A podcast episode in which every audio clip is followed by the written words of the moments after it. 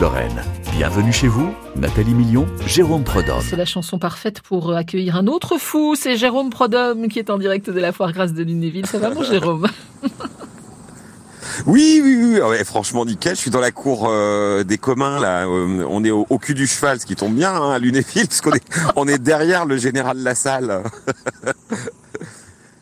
Et vous êtes là donc pour nous... Oui, oui, tout à fait, on Oui. vous entend. Alors il y a un petit bruit derrière, mais on imagine qu'il y a du monde hein, quand même euh, pour cet événement, la du monde, il y a des 607e trucs édition super, de, des, la foire Grâce. ouais, il y a- il y a des trucs pour les chats, il y a de la décoration pour les chats, il y a des saucissons. Alors après les chats, hein, pour qu'on confonde pas quand même, il y a des brins de mimosa à 5 euros. Bon, euh, mais c'est joli comme tout. C'est vrai que ça vous ça vous réveille un brin de mimosa. hein, C'est sympa comme tout. Et c'est savez reversé aux associations d'ailleurs, hein, Damien. Alors c'est Euh, possible, ouais, le ouais. monsieur fait peut-être ça. En tout cas, moi j'en ai acheté un beau brun. Je vous l'offrirai pas d'ailleurs parce que je vais le garder parce qu'il est beau. Mais euh, je penserai à vous, Nathalie. Tout ça pour dire que cette foire, vous savez que c'est la plus vieille de Lorraine. Elle est plus vieille que la foire de Pousset.